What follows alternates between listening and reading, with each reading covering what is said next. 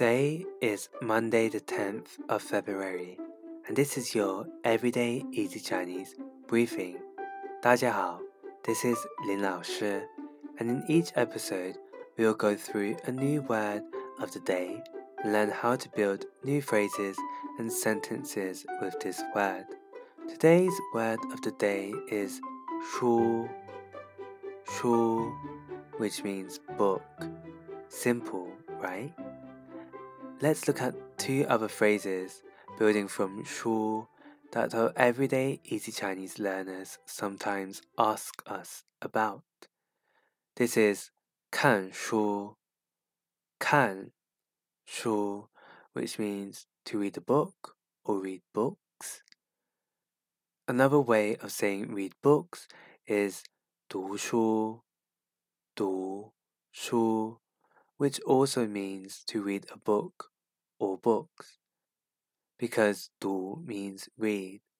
However, 读书 can also mean to study and learn, and it's often used to express this meaning. Let's make an example sentence using these two words so that you have some context on how to use them. For 看书, you can say 我喜欢看书。我喜 欢看书, which simply means I like reading books. You know, when you just lie around just reading a book. With 读书, you can tell your friends that you can't go out to party because you had to study by saying 我要好好读书。我要好好读书 Which means I need to study hard.